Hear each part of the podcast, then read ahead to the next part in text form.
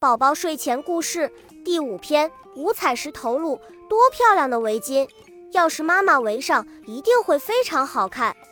兔姐姐和兔弟弟很想给妈妈买一条漂亮围巾。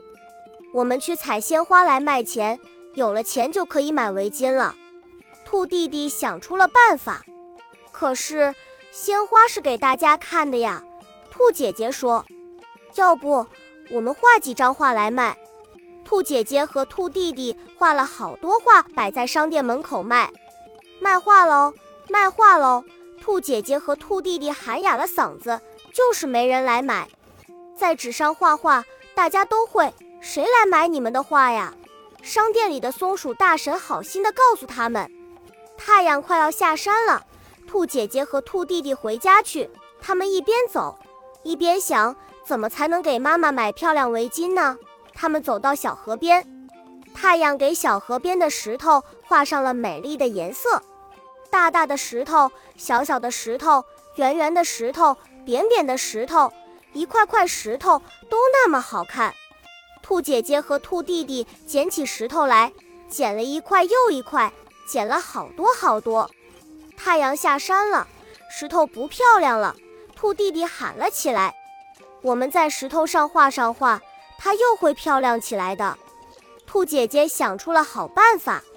第二天，兔姐姐和兔弟弟给石头画上五颜六色的画，摆到商店门口去卖。哟，石头画，到商店来的人都喜欢的喊了起来。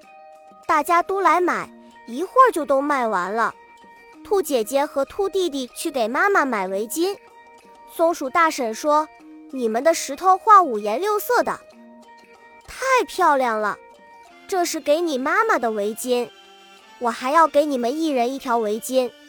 兔姐姐和兔弟弟给妈妈围上围巾，这是我们画了漂亮的石头画换来的。松鼠大婶还送了围巾给我们，我们也要送她一件最好最好的礼物。兔姐姐和兔弟弟神秘地说：“你们送一件什么礼物？”兔妈妈问：“明天。”你到商店门口来看。这一天早上，兔妈妈和松鼠大婶看见商店门口铺了一条五颜六色的石头路。原来这是兔姐姐和兔弟弟画了更多的石头铺上去的。哇，多漂亮的五彩石头路！到商店来的人都喜欢的喊了起来。